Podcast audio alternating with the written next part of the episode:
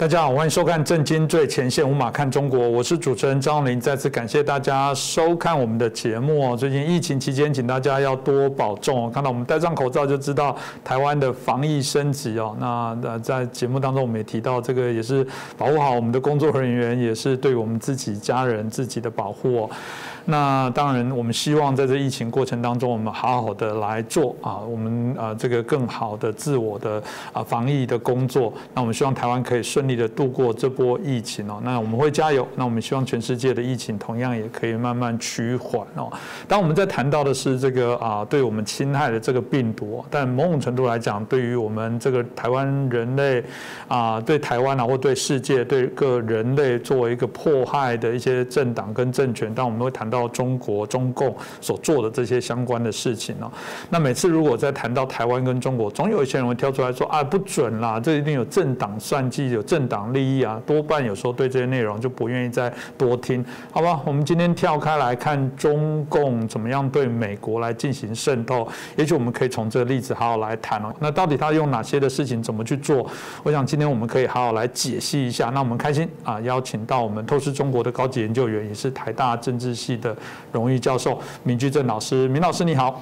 呃，主持人洪林兄好，各位观众朋友们大家好，我们都戴上口罩了，所以都比较安全。是，当然我们呃刚刚也提到了，就是说中共对于美国的渗透，我觉得可以跳开来了，因为我刚刚提到，每次如果谈到国内政治，可能大家又会有不同的观点，那我们就持平来看到中共啊对于美国的渗透有哪些。除了我们刚刚所提到的部分，当然这个啊毛泽东传统的这个共产党对于这些所谓的打败国民党的一些招式以外，这部分老师您怎么看待啊所谓的他们？共产党惯用的这些手法呢？对，就像你刚刚说的嘛，中共常常自己吹牛说他打败国民党的三大法宝嘛，这个呃建党嘛，统战跟呃呃跟那个武斗。那后来我看完之后呢，其实另外他还有两个法宝，一个使用间谍，然后一个是文宣。是文宣就刚刚你提到的。当然我们仔细看一下，他所使用文宣会用什么？他不是单用文宣。他们的确是各方面呢配合加整合的运用，所以文宣呢，它最早是第一是配合统战，第二呢是配合间谍，就是就用剑。那统战呢，大概分两个手法，一个是威胁，一个是利诱。利诱呢，收买呢用两种收买法，一种是用钱收买，一种是用色收买，这两种。威胁部分呢，就威胁两种，一是威胁本人，第二是威胁你心爱的人，不管是你家人呐、男女朋友了，或是任何你觉得比较你在意的人呢，他都去威胁他。所以统战这是第一个，第二是使用间谍。嗯，那么当把文宣跟统战跟这个间谍使混合在一起使用的时候，它威力的确比较大。国民党在这方面会吃了很多亏。那么具体来说呢，它的这文宣呢，大概会用在报纸，因为最早大家都喜欢看报纸，然后是杂志，当然现在杂志是比较不流行了。是，再来他们注重是广播，所以中国大陆在每一个到了这个乡村呢，都设广播，设广播点，设广播站，就要确定说中央的这些东西呢，中央的讯息要命令或者说这个整个政策方向呢，即便你看不懂字，你总听得懂话，那我广播也要让你听到。这第三种，第四种是电视。那再来就是在国际来说，发新闻呢就用通讯社。那现在当然在更流行就社交媒体。所以一般来说呢，大约这六七种。是老师刚刚特别提到媒体的部分呢，媒体我想中共在各国了，不止美国，我知道在各国都有设在许多的一些分支机构。当然美国更不用讲。老师可不可以也介绍一下？因为他们真的很厉害啊。对，当然他们过去最注重第一个是新华社。新华社早在延安时代呢就成立了。为什么呢？因为他发现说。我不能靠着国民党的管道去发我的讯息，我必须有我自己的管道。所以我们设了一个新华社，就新中华通讯社，简称是新华社。那么新华社呢，后来在美国就设了分社。呃，美国呢，它在一九三八年呢，其实当时因为美国是已经第一次大战之后呢，它国力已经慢慢强盛起来。到第二次大战的时候，他就就发现说，其实呢，我的国际上影响力非常大。所以很多人会来我的国家来进来游说我，对我的官员、对我的国会议员来对我的社会上的意见领袖或对大大商人呢去进行这个游说，然后让他们来帮助我呢，在美国里面通过特定的法律呢对我们有利。那有的是国家，有的是公司等等。所以美国人注意到这点呢，早在一九三八年呢，他们就通过了法律叫做《外国代理人登记法》。嗯，就是说，如果你是外国代理人，那没关系，你来登记。你告诉我说你是法国的，或你是英国的，或者说你是日本的这游说团体，或者你是公司什么的，但你要做的事情呢，你要告诉我，你告诉我你做什么事情，让我有迹可循呢，确定说你在合法范围之内，那你可以正常活动。那，这是很厉害的想法啊！是，就没想到这个法律呢，在现在发生了很大的功效。为什么呢？因为这外国外国代理人登记法，简称登着代理人登记法。这代理人登记法，一方面要登记说，呃，我们是什么团体，我们做什么事情，我们的目标什么。第二呢，我们在美国雇多少人，然后雇哪些人。第三呢，我们的钱是怎么用的？我告诉你，我刚说这是一个很厉害的法律，所以大概到现在差不多六七十年之后呢，在美国社会真的发生效用。那最后国会又规定说，这个在外国代理人登记法下面登记的这些外国代理人呢，我们每年每年呢要公布他的资料，是，然后上就是这个叫做公众资讯法呢，大家可以去查询。好了，那么这么一来之后呢，大家就去查询。最近这段时间呢，大家有一个重要的发现，在现在已经是五月下旬了嘛，在五月中旬的时候呢。自由亚洲电台呢，就去司法部呢去查这个外国代理人登记法，简称 FARA。他说他们发现了，在过去大概一年多左右呢，就是刚不是说新华社嘛，新华社的美国分社的总开支呢，一年超过一千万美元。哦，好吓人哦！这是有公开登记的哦，啊，那全部来自美北京。然后呢，他在美国底下有有七八个分社。啊，什么纽约总部啦、华盛顿啦、三藩市啦、洛杉矶啦、休斯顿、芝加哥什么的，然后光是人事费什么等等的，就花了八百多万美金。嗯，其实应该还有一些暗账，暗账是看不到的。那如果说被抓出来的话，那是犯法的。好，这是第一个新华社。那第二呢，叫中国环球电视网，大家比较熟悉这个环球新闻或环球时报嘛。嗯。那么这环球电视呢，在美国呢，影响非常大。它在美国去年投入多少钱呢？你都猜不到，五千万。哦，五千万。刚刚说新华是一千万，这个是五千万，所以它占了这个非常大的比重。第三个呢，其实开始比较早，但是过去不是那么有名气，叫《中国日报》，它是英文版，叫 China Daily。China Daily 在刚才讲的新华社跟这个。呃，环球环球新闻网还没发挥效果以前呢，其实这个中国日报呢是是他们最倚重的，因为那时候大家喜欢看报纸，对不对？所以他出了英文报。那英文报刚开始的时候反应不太好，为什么？他用中共的口气在讲话，是，所以大家看不下去，大家觉得这什么东西啊？这根本宣传就不看了。那这大概差不多是十来年吧，至至少十年有了。他们改弦更张，他比较聪明了。他用大钱呢去骗洋人帮他做事情。嗯，大家知道美国有社会主义的人士，是，甚至有美国共产党。那么美国共产党有些人身份是不公开的，因为共产党员有的身份是不公开的。他们找到了美国共产党或找到思想上非常左倾的人，尤其很多人呢是在报社里面工作或新闻体系里面工作，他把这些人呢统战成功了，或甚至付高价钱什么的呢。然后呢，请他来帮忙。嗯，最早是帮忙写稿，是啊，最早写稿，写上的味道呢就比较合美国人的口味了。这第一个。第二呢，帮他当编辑，是帮他当编辑的时候，他就能够选择说，哎，哪些东西呢，看起来是美国社会里面看不出来，但是对于影响美国人思维是有用的左倾的一些一些理念的这文章也好，或新闻也好，他就都往这边带，所以慢慢就发挥效果。那最后呢，又又有新招出来，《中国日报》呢就跟一些大的美国的报纸合作，什么《纽约时报》啦、《华盛顿邮报》啦，什么这个呃《洛杉矶时报》什么等等，跟几三十几个大报纸合作，几乎大大报纸都跑不掉。干什么呢？我每年付你们很高的钱，但我只做一件事情，呃，做两件事情。第一，你让我夹页。我刚不是讲说有这洋人的这些写的稿子吗？我把夹页夹在里面，就夹到《纽约时报》或《华盛顿邮报》里面，底下很小字讲说这是付费新闻或者付费广告。嗯，你不会去看那行字，你看见就是个哦，中国观点或中国观察或中国意见。你看见这东西，你以为是《纽约时报》，你以为是《华盛顿邮报》，你以为什么？其实都不是，其实是《中国日报》出了东西，但只是夹页而已，所以你没有什么感觉。而这个夹页呢，还进到了美国政府，然后进到了这些。呃，像美国国会议员很多都收到，所以有人就出来这样讲，就这样，他们大概搞了多长时间呢？其实搞了几十年。哦，好长的很长时间是。那更有趣就是有一个这个第一个网站呢，叫 Washington Free Beacon，很很有名的，它比较保守的。他注意到这个事情之后呢，下去查，查完之后发现说，哦，原来有这么大的事儿。那么他跟这些《中国日报》跟这些美国的报纸，大概过去发了多少篇文章了？发了七百篇文章。嗯。啊，就是这光是公关文章就发了七百篇，夹页呢几乎是天天都有。你想想搞了多长时间？好了，那么这 Washington Free Beacon 就就去问呢华盛顿邮报》《纽约时报》《华尔街日报》说，你们跟中国日报上合作呢，他们付你多少钱？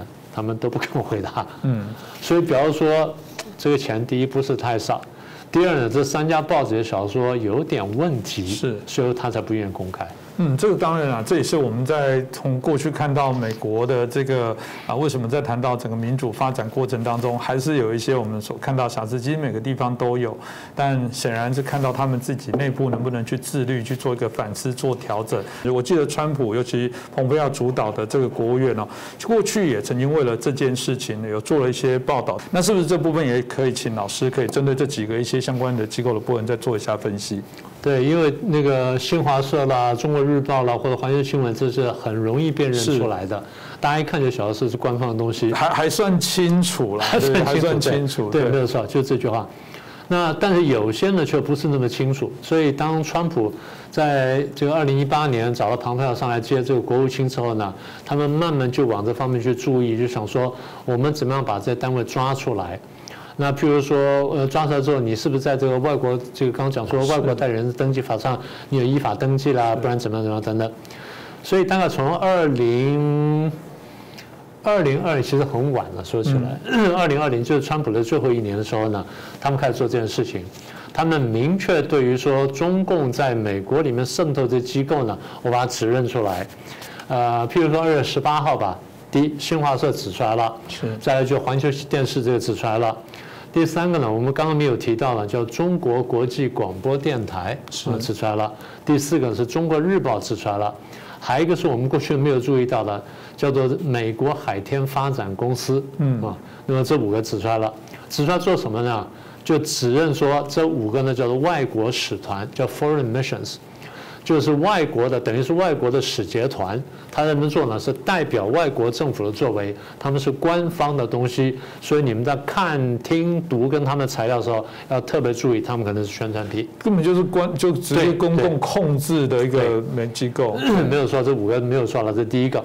三月份呢，他们对这个新华社跟刚讲的环球电视网呢，它进行人员管控，嗯，就说啊，你们现在派在我们这边人这么多啊，有点问题，那要求减少，所以他们的这个在美国的中国籍员工啊，美国籍不算哈，中国籍员工从一百六呢降到一百人，嗯，啊，这第二件事情，第三件事情当然也很容易看看出来了，央视啊被指出来了，中国新闻社被出来指出来了。人民日报指出来了，跟环球时报指出来了，同样的是外国使团，这些当然我们也都很熟悉的了。嗯，好，这是第二。在到了十月份的时候呢，又指了几样东西，有的东西呢，我我们大概会知道，那一些人就不太知道了。第一个叫做一财全球，那个财富的财，一财全球报纸哈，解放日报、新民晚报、中国社科院出版社出版的东西。北京周报跟经济日报，嗯，这边呢，大概解放日报大家可以猜到是官方的，然后这个中国社会科学出版社，呃，可能是官方的，其他大部分确定了哈。像一财全球，很多人不会知道的，新面晚报大家不会知道，北京周报跟经济日报，大家说听起来都很地方 对，一个是很地方，一个是很专业，是，其实都不是，都是官方东西。好，除了这些被指认之外呢，那有一些都大家慢慢有印象的，一个是孔子学院。嗯，孔子学院其实我们注意到已经是很长时间，我们注意到好几年了。当时我们就讲，我们说在什么汉语推广办公室底下这孔办这孔子学院办公室呢，大有问题。他讲的不是孔子东西，他讲的是中文宣传。嗯，讲了几年之后，很多国家才慢慢开始醒悟，所以有些电影也在谈这个问题。第二叫合统会，就是中国和平统一促进会，合统会。海外很多华人呢，基于爱国情操，也真的参加了合统会或支援了合统会。在这里，我再特别提醒大家一下，它是一个中共的统战机构，全世界都认清楚了，美国官方已经指认它了。所以，如果说你不清楚而不小心参加的话呢，你自己要想清楚，赶快退出来，赶快划清界限，否则将你在美国的话，美国政府会找你麻烦。你要的话呢，赶快去自首一下，可会比较安全。是哦，老师刚刚提到的部分，大家可以让我们非常的惊呼啊，因为基本上很多都是包着糖衣的毒药。难道只有做文宣吗？这些机构就这么简单，只是拿钱啊做宣传，只做单向的宣传这么简单而已吗？那当然不是啊。就，刚刚还漏讲一句话啊。我们刚刚不是说那个在川普跟蓬佩奥最后一年，是他们指认了这么多从中共这边派出来的外国使团呢？大家现在都能看见了。可是大家注意到没有？拜登上台到现在呢，好像还没有指认的一个。是啊，是。照理说，顺着的脉络走走下去，很容易找到，应该还会有。那甚至就是说，譬如讲说吧。呃，你说《纽约时报》什么跟中国日报合作啊？你说插页，第一，呃，插页当然不是不可以，因为它是买广告。嗯。那容不容许政治广告？就就是这个东西，在美国法律上当然可能没有限制，但将来要不要限制？这第一个。第二就是，那插页你那底下有小字。是不是要规定说这字要大到什么程度？是，或甚至就在标题底下你要讲清楚说，这是一个付费广告，由什么什么国家所所资助、所赞助、所出钱什么等等要讲清楚。这样大家拿起来看的时候，不用说看到最后呢，你要你要用心找说，哦，这是外国付费广告，是啊，那这样相对来说不公平的，因为很多人不会注意到这点。所以如果说你真的有心要降低中共对你文学影响力的话，至少你得加这个，这第一点。第二点就是对于这种，这东西很难界定啊，因为美国对美国来说呢，它新闻自由、言论自由。呃，那你怎么去断定说这个东西对你国家危有危害？所以通常这样，按照美国的程序呢，他得把类似东西呢交到法院去，他去提一个案，然后看能不能成案。成案之后，由法官来决定说这东西对美国是不是构成明显而即刻的危险。嗯，因为过去呢，当时纳粹大家晓得明显而即刻危险。但是共产党，当他不拿枪来打你，他用很阴柔的手法、很很晦暗手法呢，渗透、影响、文宣、统战什么等等，在法律范围边缘，那这个算不算犯法？是，所以他怎么界定？所以最后美国人是把共产主义当作是明显而即刻的危险，然后去处理。那现在就是你看起来跟中共在打交道了，然后你又跟他做做合作了。你政府跟他合作的时候，你怎么限制民间跟他的合作？你界限画到哪里？这个就很尴尬，所以就牵扯到你刚刚讲的问题，就是说，他们难道只做文宣吗？当然不止了。第一呢，我们晓得中共习惯就是，我能摆党部进来的时候，我一定摆党部；我不能打不能摆党部，但是我要在那边活动，我摆个什么东西呢？我摆一个表面上看起来无害的东西。过去比较合法又无害的，比如说新华通讯社分社，嗯，他在香港就这样干的。一九九七之后，中共的力量要进香港，但又不能明目张胆进来，但他又不能不进来，他怎么进来呢？新华社香港分社，所以新华社香港分社一成立，然后派来的第一任呢叫做许家屯，就原来的江苏书记许家屯。许家屯来到香港的时候呢，穿毛装，戴黑眼镜，然后下来之后，记者当然也很，记记者也也怕了，香港记者也怕，但也很好奇，就问他说啊，请问你来这边有什么想法？他说我是为了祖国统一而来，全部香港记者吓到都不晓得怎么办才好，那会怎么办呢？香港那些那些大佬就跟他讲说，你在这边要入境随俗，嗯，第一你要把这个服装换掉，就要把毛装脱掉，改穿西装打领带，然后呢眼镜呢换一个比较柔和的眼镜，然后不要讲官话。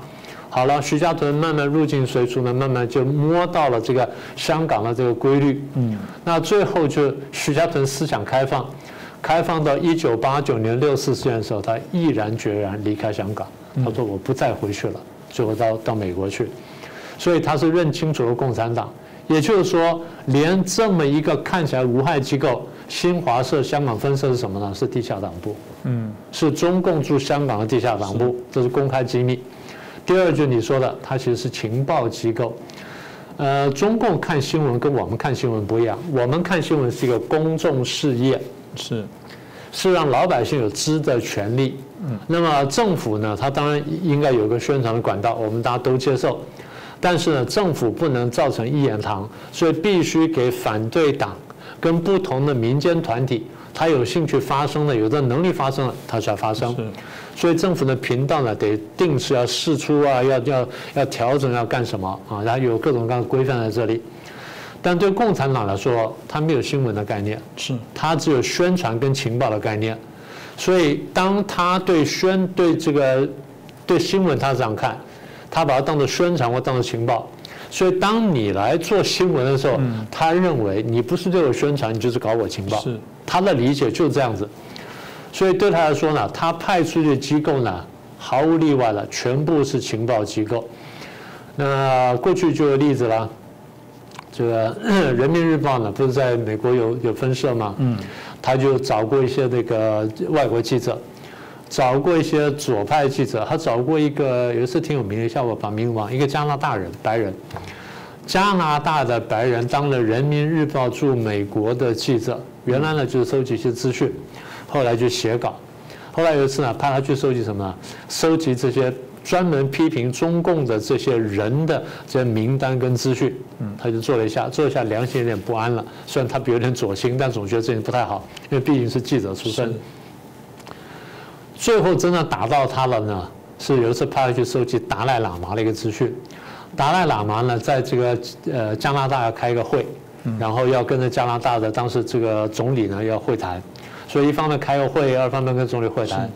他是加拿大人，就理所当然派回加拿大去收集相关资讯，收集一大堆回来，把这会议的议程两天议程都参加了，所有东西都拍照，拍完都录音录影都弄好了带回来，带回来只要准备写稿。编辑跟他说不用写稿，嗯，他为什么不要写稿？他不用，你把东西交给我就可以了。嗯，他们是收集情报用，他不是为了新做新闻而收集材料用，所以观念是根本不一样。嗯，那从此以后他大彻大悟，就脱离了人民日报，最后就把这事情公开出来，所以他是情报机构。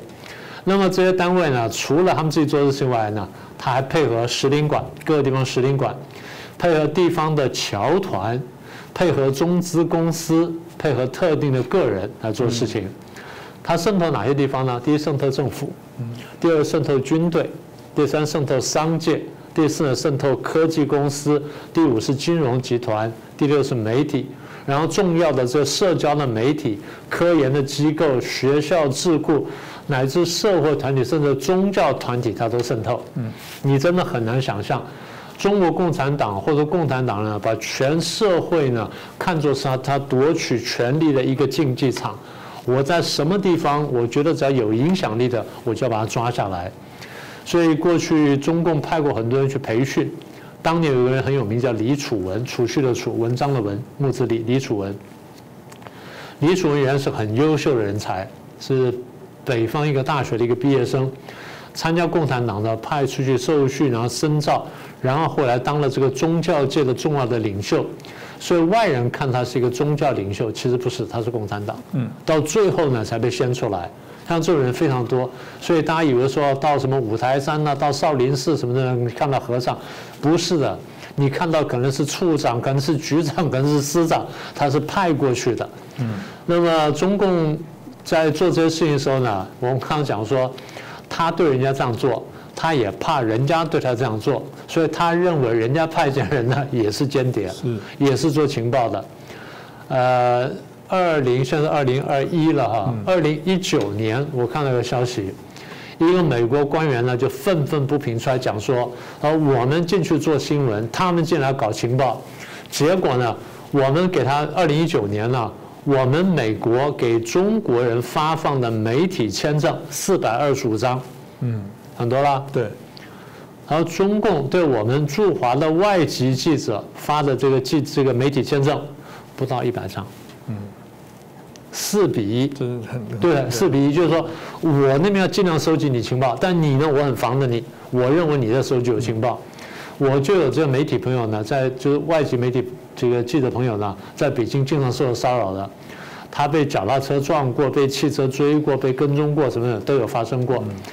所以这些事情呢，我们讲来讲去就是说，虽然我们讲是中共怎么渗透美国，但是如果中共对台湾有这么大的兴趣的话，他对台湾做法呢，跟美国相比起来只会多不会少。所以最后我想提醒一下，就是台湾的政府。台湾的各个政党，台湾的一些电视台的名嘴、民间团体、一些重要的个人，大家都要警惕，因为中共会统战你，会利用你，会渗透你。呃，我们大家想清楚，共产主义是人类是人性的敌人，是人类尊严的敌人。如果不灭共的话呢，人是非常危险的。所以不要被这个共产主义的假的民族主义所欺骗了。大家想清楚，我们面对的是中共，不是中国。是，我想老师刚刚提到的部分，让我们应该要真的要警惕了。因为这段期间因为防疫的关系，我们看到有非常多的这些留言啊来做检讨批判。我在说不是不能批判政府，我还在节目当中我也有举过例子，这往一艘船哦，现在有个破洞在进水。有一群人说：“来来来，先召集起来，问一下到底是那个谁动谁弄破的，来，然后讨论一下。我不是说不能检讨这件事，但当务之急是赶快把船的那个漏水的地方补起来。当然要就责，民主政治就是责任政治，当然有人未来负责任。像刚刚老师提到的，我们现在也看得出来，台湾有许多的机构。”其实立法院一直很想要通过刚刚讲的这这国外境外代理人的相关的制度，也都一直被阻挡，然后没办法去明确的去做这些相对的推动。所以某种程度来讲，我们真的就分不清楚谁是真的收受了啊境外，特别是中共的这些资金来在台湾做这些相关的宣传。所以这段期间，我们不只要忙于应付啊从中国传来的病毒，事实上中共的这个啊各式各样老师刚刚提到的。啊，宣传的武统的，或利用各种方式的这些啊手段，想要来逼迫台湾的病毒，也都无所不用其极，透过各种的方式来进到台湾。那借由美国中共渗透美国的案例，就像明老师刚刚提到的，如果他对美国都用这么无所不用其极的手段，几千万、几千万美金在丢，你觉得他对台湾会比较少吗？这你就可以知道台湾所面临的严峻的挑战。超乎想象，所以我想。呃，这个这一集哦，我想也就是谢谢明老师，让我们去提醒，从中共对美国的渗透来反思一下对台湾的影响。那大家呃务必要再更为谨慎。我们也希望大家一起努力哦，台湾也努力的抗疫，也努力的对抗中共的病毒这是非常重要。再次感谢明俊正老师，也谢谢大家的收看了。我们希望大家如果喜欢我们的节目啊，希望帮我们这个转传啊，分享给更多的朋友。作为一个我们就是一个很在网络。上的节目哦，如果没有透过大家的宣传帮忙来做这些内容啊，或者是我们节目的这个宣传哦，我们实在是力气很少啊，好羡慕我一千万。我在想说，如果我们今天有有哪个啊政府愿意给我们这个一千万美金，哇，我们可能是豪华摄影棚哦，不会大家现在看到的，还用最简单的方法。一开始我还开玩笑跟明老师说，要跟大家讲一条这条线，这条线是我们隔板的线。真的不是你们家手机的荧幕或电视坏掉，那但不管怎么样，我想我们会努力继续再坚持。那就你们的支持传点阅转传哦，就是我们最好的鼓励。那希望大家啊继续来支持我们。再次感谢大家的收看。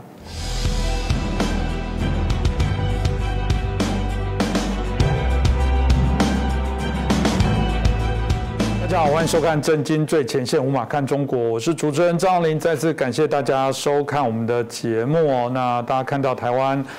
呃，防疫升级哦，大家非常的紧张哦。不过我觉得，呃，乱中有序啊，乱是指心情乱了。那大家看到台湾有时候民众还是啊自主的部分啊做更高的规格。过去在节目当中提过了，很为难，防疫就是这个呃病死跟饿死的拉拔。老实讲，如果纯纯然为了这个防治疾病，可以断然的所有的封城或各种方式来减少大家相互群聚的感染，但人毕竟。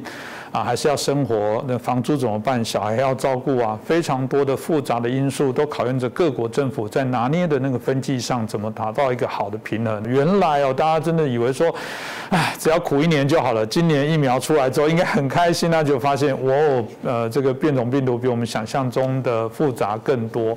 哎，所以我们要一起加油，大家一起努力哦。那我们今天很开心邀请到两位来宾哦，好，来跟我们聊一下今天的这些相关的议题哦。首先邀请的是日本产经新闻台北支局长石板明夫先生，我们欢迎石板先生。大家好。那接着我们邀请的是台大流行病学与预防医学研究所的教授，我们金传春金老师。主持人好啊，各位观众好。是我们特别欢迎我们金老师来哦，因为我觉得相关的医学的部分由我们这老师来帮我们做说明会更清楚哦。那刚好提到了整个疫情现在很为难，就病死跟饿死。啊，之间的拉拔，但某种程度我们会说，当然最重要的部分还是每个人都做好自己的防疫工作了。我常讲说，如果台湾过往可以有很成功的案例，除了也许在某些政策的作为以外，最重要的是每一个人都是病毒最后的防火墙，也就病毒到我啊没有办法再传递下去，那也不会让自己啊感染哦。所以这一波的防疫，台湾能不能做到另外一个好的示范？当我们希望哦，就是大家一起可以得到这样的结果。可是我们看到整个日本这边啊，这个疫苗已经开始在施打，但有人在比较上会发现说，哦，他们现在在产生的这些啊新的这种所谓的疫情的高峰，显然超过想象哦，甚至都在威胁到到底东京奥运办或不办。有人说，怎么会日本哦开始在打疫苗，相较于如果以印度来作为比较。反正疫情还是甚至不相上下，那这我们就很好奇，这个日本到底怎么了？那当这请教一下石板先生，您怎么看这个议题呢？对，我觉得怎么说呢？嗯，首先台湾呢，就是在世界上都在流行的时候呢，台湾坚守了很长一段时间，呃，一年半左右的时间嘛。嗯嗯，就是过去属于阵地战嘛。是。现在终于被敌人攻破了，这个因为敌人太强大。那么现在进入巷战的一个阶段。那么像日本呢，在一年半以前就是今天台湾的这种状况嘛。那么日本的总结日本的这个防疫的失败，我觉得。也许能得到一些教训。嗯，那么我觉得日本呢，就是说表面上看日本这个国家是很有效率的一个国家，但是实际上呢，它是一个非常典型的由官僚主导的官僚治国，就是所有的事情都是由 SOP 来制定的。那么一旦发生他们 SOP 没有的东西的话，他们不知道怎么办。首先，这个疫情刚刚出现的是钻石公主号，钻石公主号很很复杂的一个案件，它那个船不并不是日本的船，它只要不靠岸就不是日本领土。然后呢，里边又又是，而且那国籍很复杂，而且船上的人也很复杂，而且又有传染病，所以说日本就不知道要怎么办了，所以最后。呃，让停了很长时间，结果在船上造成了这个群聚感染，然后下来之后呢，呃，又让他大家分自各自回家嘛。嗯，就就类似这种所有的这种官僚主义的负面的情况，就完全显示出来了。这是这是一个非常就是没有办法，嗯，呃，预设就一定要预设立场，一定要 SOB 才能办事情。这这点是日本一一大失败，而且不光是这一件事情，在。疫情开始之后的一连串的对应，也是完全是一种官僚的作风。那比如说最简单，现在在打疫苗，日本的疫苗的数量是足够的，嗯，但是说疫苗的数量呢，怎么施打，这个由谁来打，这个问题。日本一定要有医师和护士，只有医生和护士才有施打的这个资格。那么这样的话呢，医生护士人不够。他们就用周六周日编成编队以后，再比如说在学校的体育馆去施打，这样的话呢，进展很慢，每天打几百个人就就就结束了。那日本有一亿人要打，那根本完成不了嘛。所以说就开始我们让什么人可以去打，讨论半天以后呢，说牙医可不可以打？最后呢，特别制制定一个法律，让牙医也可以打。其实牙医本来他们一辈子就是帮人治病的嘛，你培训一天就可以了。然后呢，这几天呢是说什么呢？把自卫队，自卫队里有军医，有有军医护士嘛，他们也可以打，让他们也出来打。就光这个决定过程就花了一两个月。所以说，在这种过程之中呢，所以一切一切都慢半拍。那台湾过开过去叫超前部署，那日本都是超后部部部署嘛。所以到现在为止呢，疫苗够，但是施打的人没有。其实我觉得像打针这种事情的话，可能找一找一些人培训一下，比如说就就应该就可以可以做到嘛。但是日本的法律上绝对不可以的，就光凭这一点就是官僚主义的负面。还有一个呢，就是说。政府的行政方针呢是摇摆不定，就刚才您讲的，就是说主持人讲的，说或者是病死或者饿死嘛。在此之间呢，日本到现在发发表了这个大的三次的紧急状态宣言，一发表紧急状态宣言之后呢，这个疫情就降下去了。降下去当然有各种各样的这个各种产业受到很严重的打击，比如说饮食业、观光业嘛，然后。就开始促进经济，政府发钱让大家 去旅游，结果又得病了，又又得病了，这疫情又上去了，然后再宣言，这样的左右摇摆，延迟一年半以后呢，作为结果呢，大家就是防疫疲劳嘛，最后就我就不听你的了嘛，你不让我过，你餐厅，呃，就是政，而且日本还有一个问题呢是，政府的权限是非常非常小的，就是说政府，比如说政府让餐厅晚上八点以后不要营业。这个只能恳请大家，拜托大家帮忙。这个政府，您如果营业的话，我没权没权利直接查封你的店，没权利罚款的，因为这个可能法律上是有问题。台湾可以直接断水断气。对，台湾是那那个，如果说在日本这么做的话，这个商家告政府的话，呃，一告一个赢，政府没那个权限嘛。呃，当然说商家也怕政府啊，怕政府查你的税啊，各有问，所以商家商家也在配合。但是说呢。你这样，如果说一次配合，就把病这个病情压住了，这大家可以压这个配合结束了，然后呢，过一段时间再配合，过一段时间再配合，这大家就没没办法。所以说呢，在这种情况是政府这样政府的威信越来越小。还有一个呢，我觉得呢，就日本是一个非常多元的社会了。就是刚刚这个病情开始出来的话呢，就有很多政治人物，还有很多专家，就说这就是流感一样啊，这不根本没必要戴口罩，就有这种声音会出出现，这种声音出现，所以在媒这些人在媒体上也有相当大的影响力。就是过去去年选那个东京都知事的呃选举，就有候选人为了宣传这个新冠肺炎，有的日本的候选人为了宣传他这个理念，竟然跳出来选举，在到处贴，他根本选不上嘛，到处都贴着是自己的这个呃海报，然后就为了宣传这件事情。所以说这种因为这种理念。一受到很大的影响，有很大的影响，所以说这种方方方向，我我觉得就这样。如果在台湾有这种言论的话，可能政府就会以传谣啊或者什么的确强强行管制。但日本没有法律规定他们，所以这种声音到今天在日本还是具有一定的影响力。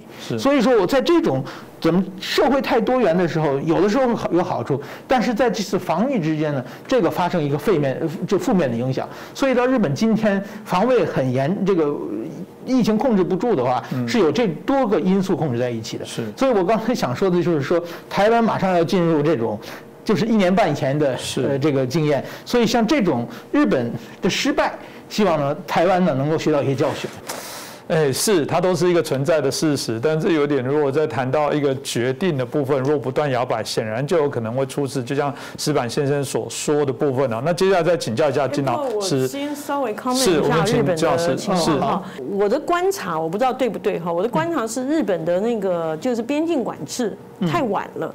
因为可能是因为你要办奥运，所以你边境管制，你看，你看几个国家边境管制晚，欧洲好，欧盟欧盟管的，美国也是，所有边境管制晚的地方，其实都很惨，包括香港，香港有一阵子疫情很严重，就就是他那个香港跟中国大陆那个边境管制，边境管制我觉得越早，因为我们已经看过跨国的 data，边境管制越越晚。其实那个病就进来，因为你防不胜防嘛，你后面是等比急速的传播嘛。第二个，我同意你刚刚所讲的，就是说日本呢，它不是只有一般人说去呃有人要为选举去说呃这个是很像流感，甚至他的那个一些科学顾问也认为刚开始认为说这个病毒很像流感，可是他忘了病毒里面很重要的一个特征是传播基础传播数，就一个人可以。可以传给几个人，可是可是你可以看到，就算是一九一八年、一九五七年、一九六八年三波全世界大流行的流感，它的基础传播数还是比新冠少。新冠很大，所以为什么为什么会武汉封城，然后后面到那个中国大陆浙江好几个省封？你如果去问他们，他们都说哦哦，金老师，我们只是开开会，一起吃饭，聊聊天啊，对不对？呃，那个打打电话，哇，他这样就就中奖。所以这个病毒的传播力。事实上是我们一开始就要注意，因为没有传播就不会中奖嘛。那所以就是那个，所以我个人认为说，大家认为它像流感，是因为它的重症率没那么高。好，它的重症率没有像二零零三年的 SARS 这么高。好，所以可是呢，可是它，可是在流行病学上，它的传播力还是重要。是，嗯，对，老师，我刚刚继续就请教，因为刚刚你提完这个边境的管制非常重要，现在大家就很担心变种病毒进到台湾哦。因为印度的部分，我们看到这个，呃，中央联委指挥中心也有公布说，已经有几个例在境外检测到，当然还没有在台湾，但大家很担心呢，因为台湾现在爆发流行的是英国的变种病毒，所以这个就是一个问题。老师就直接请教你，那怎么办？我认为世界各地的变种病毒迟早都会进来台湾，你根本不要去想说现在没有或是怎么样。我在很早的时候就应该是说去年五月，我就已经已经在已经在那个呃我们台大公共卫生学院那时候演讲的时候，我就说后面台湾的挑战很大。好，就几大挑战，就是所有那个那个新闻通通都出来。可是呢，我发现等到变种病毒在今年年初一出来的时候，我又去写文章说，变种病毒可能是我们这次最重要的作战的作战的对象。我在上课的时候，我一直告诉学生说，你今天看到那个疫情，你一定要重视等比级数。不是说等它结束不重要，等它结束也很重要。比如说像伊波拉呃病毒找出那个猴子，或者是怎么样哈，就出血热病毒找出那个也很重要。可是问题是哪哪个东西对疫情的严峻度会影响更大？那这个你必须要做决策。所以你现在的防控很简单，你不管不管它是不是变种病毒，你今天的防治策略就是要走在病毒的前面，不能走在病毒的后面。那所以这个怎么做呢？这个做法就是，其实疾管署的侦测系统是全亚洲最好的。现在其实它有非常好的症候群侦测、急诊症候群侦测，它还有人口密度高的，就是二零零三年我们建立的人口密度高的密集区的症候群侦测。那我们在学校，台北市、台北市、新北市、台东那几个，我们全力建建立了学童的传染病。症候群侦测那时候是为了藏病毒，好，那所以你这些你要所有的侦测系统这个网都撒下去。那你这样子才会看到病例可能在哪里，那边赶快就有社区筛检站，跟病毒作战，你还是要有一些有经验的人做，能够能够去打仗。是，嗯，谢谢老师哦。谢谢老师刚才提到许多提醒哦。当谈到防疫，其中另外一个部分就是疫苗了。那疫苗很麻烦哦，这台湾毕竟国产的疫苗，呃，号称是七月底哦。那现在啊进来的 A Z 疫苗，那当最近呢，大概也有四十万剂进来之后，稍微可以解燃眉之急。但是老实讲，以我们台湾两千三百万人来讲，当然还是不够。那这时候就遇到那种，嗯，台湾很讨厌，开始在吵，到底要不要中国的疫苗，到底该怎么样来做，彼此之间就有产生一些不同的一些拉拔。那有人就说，这个中共过往啊被担忧，或者是被人家批判，有可能谈到又以疫谋霸，会不会这时候又借机来做相关的这些拉拔，就引起许多不同的讨论啊。这部分我请教一下石板先生，你怎么看待这样一个状况呢？嗯，我觉得就是对于从中国要现在包括台湾的在野党和一些媒体以及北京方面呢，发现台湾疫情严重之后呢，一直在鼓动让就是用中国的疫苗。那么中国的疫苗首先呢，呃，虽然在这个世卫组织也得到了认可，但是说它的数据从头到尾都是不透明的嘛。所以说，呃，到底的安全性怎么样？这这是一个呃比较重要的问题。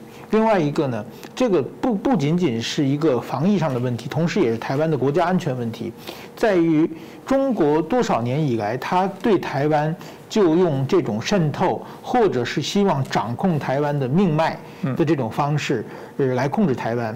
那么一一方面呢，他把打压和台湾和所有国际社会的关系，那么把台湾的。邦交国一个个切断，把台湾就是拒绝于所有的退出所有的国际组织，同时他就希望台湾只依靠中国。那么一旦他台湾依靠中国之后呢？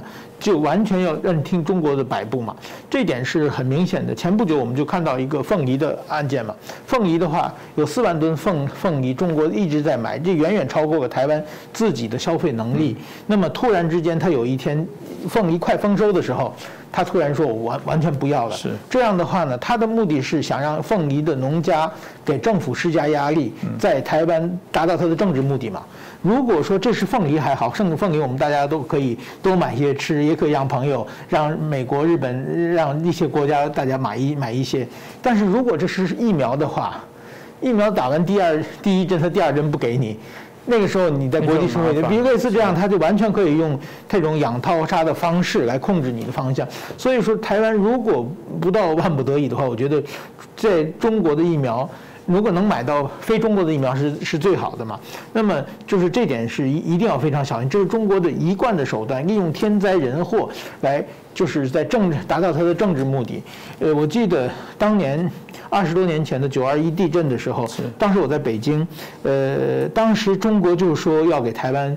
呃，帮助很多物资。当时三通还没有直接去推行，他就说我们这物资很着急，我们一定要直接运过去，从福建福建直接运过去嘛。那台湾说就是当时还是李登辉总统，就说那你从香港运过来，他说不可以，我一定我一定要直接运过去，就是他长期在占你的便宜嘛。嗯。然后他在国际社会上成立很多这个呃捐款的账号嘛，用用中华人民共和国台湾省地地震，那么就是西方人捐款人不知道。中华民国和中华人民共和国的区别嘛，所以在这这种方法，台湾一旦有天灾人祸的时候，他们不是真心在帮助，而是利用帮助台湾而达到他的某种的呃政治的目的嘛。这这种时候，我觉得台湾一定要呃非常小心。就是说，如果说台湾是国产疫苗，或者是美国的莫德纳，或者是。国际社会尽量这个时候呢，能和国际社会加深合作，呃，对台湾来说是非常重要的。嗯，这个当然接着的部分我们就继续要请教金老师，因为刚刚你也提到很多我们政府在作为怎么做，因为民众当然还是很关心呐。接着怎么样自我防卫度过疫苗来之前，因为大家也很关心这个呃，台湾目前已经进入到社区感染，以老师至少是这个流行病学相关的专业来讲，通常在这段时间会怎么样呃提供？我想大家都半开玩笑了。那老师来节目的时候。大家就已经看，嗯，老师怎么做防疫？那看起来就是一个标准的一些动作。在疫苗来说的话，通常你会第一期临床试验，第二呃，第二看看说到底打剂量是怎么样，然后是不是有重要的副作用。嗯，然后第二期临床试验呢，又开始扩大。样本数是好，然后然后甚至去看一下它这个疫苗的所产生的免疫力，好，就英文叫 immunogenicity，OK。等到第三期的时候呢，你就要看说它是不是真的有保护力。那这个保护力呢分两层，就是说第一层呢是说是不是可以这个人打了疫苗以后，他就不再得到感染，他得到感染的机会很少。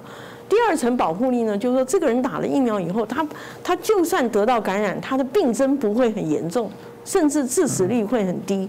就目前来看的话，这三期的临床试验，Moderna vaccine 和 Pfizer vaccine 以及 A Z vaccine，他们对于重症以及降低呃呃致死率，全部它的效力都是百分之百。好，所以这个是这个这个对对，尤其在第一线的医护人员来说，这是非常重要。可是呢，还有一个第四期的临床试验，第四期临床试验它最不是临床试验，叫 post marketing surveillance。那这个有一个最大好处，因为你临床试验都是选那种健康的，OK，就就是肝功能也是正常的，肾功能也是正。可是你打到第四期，就是你打普罗大众了。普罗大众这样打下去以后呢，那你看看他们他们真正的反应是什么？所以第四期的 data 是最重要。那中国大陆一直对外宣称他打了几万几万，可是你看美国，美国它开始 Moderna vaccine 开始打的时候，它那个 data 就出来，两个月就出来了，嗯，对不对？然后它后面因为 Pfizer 开始打，所以他就把 Pfizer 跟 Moderna 的 vaccine 两个通通都公诸于众，就是就是说打完以后这个就对了。那你现在中国，我现在不管你哪一个国家的疫苗，你就是给我看你的 post marketing surveillance，打普罗大众，因为那个量很大。是。哦，所以因为有很多有很多严重的不良反应，我们说 serious adverse effect，它必须量打得大才看得到。OK，所以你 post marketing surveillance 这个 data，就是你今天不管说你要怎么去销疫苗，你要销售疫苗是经济经济上的考量，可是大家最最 care 的是你到底有没有保护力。嗯，所以这个科学数据一定要拿出来。那反过来讲，我们国家在虽然疫苗研发是比较晚了，所以我觉得我们现在，我们本来第三期临床试验要到国外做。是。我现在觉得说，我们第三期临床试验，因为现在第二期快结束了，就是已经 data 都在收了，已经在分析了，七月就会出来。那所以我觉得我们政府应该帮助这些疫苗公司，很快政府拿一些国际上的疫苗，政府出钱。那所以不管你是在控制组，好，就你以为是白老鼠组，白老鼠组就打国际疫苗。然后呢，另外呢就有国产疫苗，所以你这样子的话，我们叫做英文叫做 head-to-head comparison。所以你这样子的话，你就可以知道台湾的疫苗，不管它的免疫力也好，它的副作用也好，它是不是比国际上的疫苗是可以相匹配？OK，我我是已经打了国产疫苗哈，我打了两剂，好的很。完全没有发烧，不像不像有些那个国外的疫苗还发烧，还有医生还要吃退烧药。我每天都没有发烧，而且我打第二剂也没有比较症状也比较严重。可是现在呢，还是有可能可以提高，所以我我会认为说，我们国产的疫苗应该应该政府就是下定决心。现在就让国产疫苗去给他一些补助，然后让他可以去在台湾去做第三期的临床试验。是，嗯，刚好也有一些病患对对对对对，我我我觉得我觉得这个就有的时候你要把危机变成转机。是是，我蛮同意老师刚刚提的。我刚才提到说，以前台湾没办法做第三期是没有病患，就是这个是叫做防疫太好的代价。突然现在有了有了，当然我们都不希望出现了，但这些病例也许就是刚好来检测我们疫苗，而且老师刚才提到对国产疫苗基本上是很有信心的，只是说一直在谈到国产疫苗跟我们现在不巧发生这个疫情的过程当中，显然有一个空窗的这个时间。一方面当然靠台湾的民众自律啊，守护好自己。我一直强调，过往也许政府的政策啊，这个是有达到一些效果，但最重要还是负责任的人民跟我觉得愿意自律。的人民才能是过往主角。那现在会发生，嗯，坦白讲，就是开始有人松懈了，才造成这疫情的扩散。所以，啊，只要台湾人在回复过往这些道德跟公德心，那当然零星的个案，我觉得一定都有，每个国家都有。但快速的让疫苗的政策上来，这有人开玩笑说，台湾做了上半场的模范生，但下半场进入到疫苗的这个啊已经开始的一个阶段的时候，台湾不能不跟上，否则台湾等。于是这个只做半套的这个好学生，这样当然也是不够。那这个我想我们要继续努力。那今天谢谢我们石板先生跟我们金老师。我刚刚忘忘记讲，就是民众的保护啊，还是很重要。就你问那个问题，民众还是要睡饱觉，因为睡饱觉还是对对免疫力是。非常重要的。然后第二个就是说，这个病毒是外套外套膜病毒，所以你进到什么地方，或是你真的是从捷运出来或什么，你就是真的要酒精酒酒精洗手。为什么？因为酒精会把那个外套膜那个东西会破坏掉，所以所以病毒会会杀死掉。那第三个呢，很重要就是说，你还是就是说，平常应该要准备一个就是随身洗手液。或者是说，就是你比如说那个不锈钢的热水瓶，好，所以如果你刚好做检疫，旁边有人咳个两声，你也不知道他咳了什么东西，那你就赶快喝一点热水，温热水，好，那温热水的话，再怎么样，就是也是比较，那当然睡觉前加一点点少许的盐漱漱口，好，那这样你还是可以，你还是可以做到保护自己，所以你就你就是自己要去学会怎么样在这些方面减少这个。病病毒的传播，谢谢金老师，我就很清楚的一个介绍。我想回到个人的防疫的部分，这是我们自己可以做到善尽的责任。那金老师刚才提到了，其他民众在啊某些时候自己展现自己自我隔绝封城的部分啊，当然有人开玩笑说啊这是怕死，但某种程度我相信不只是怕死啊，我觉得是真的也希望台湾的安全能量可以持续维护，保护好自己就是保护好其他人，当更包含自己珍贵的家人啊。那。这部分我们希望今天的节目可以给大家一些资讯哦，呃，提供大家在防疫过程当中的一些帮助。那不只是啊，政府要加油，我们自己也要加油。再次感谢我们啊，石柏明夫先生，还有我们谢谢我们金老师哦，带来这么清楚的一个介绍。也感谢大家的收看哦，欢迎大家如果对我们节目有兴趣，对这一集觉得内容很棒，请大家转传给您的朋友，让他们也了解一下我们最新疫情的一些分析的内容。那我们希望大家可以帮我们的节目做更多的一些推广。那感谢大家，那再次谢谢两位来宾，也谢谢大家的收看。等待风雨过后，我们一起拥抱阳光，台湾加油！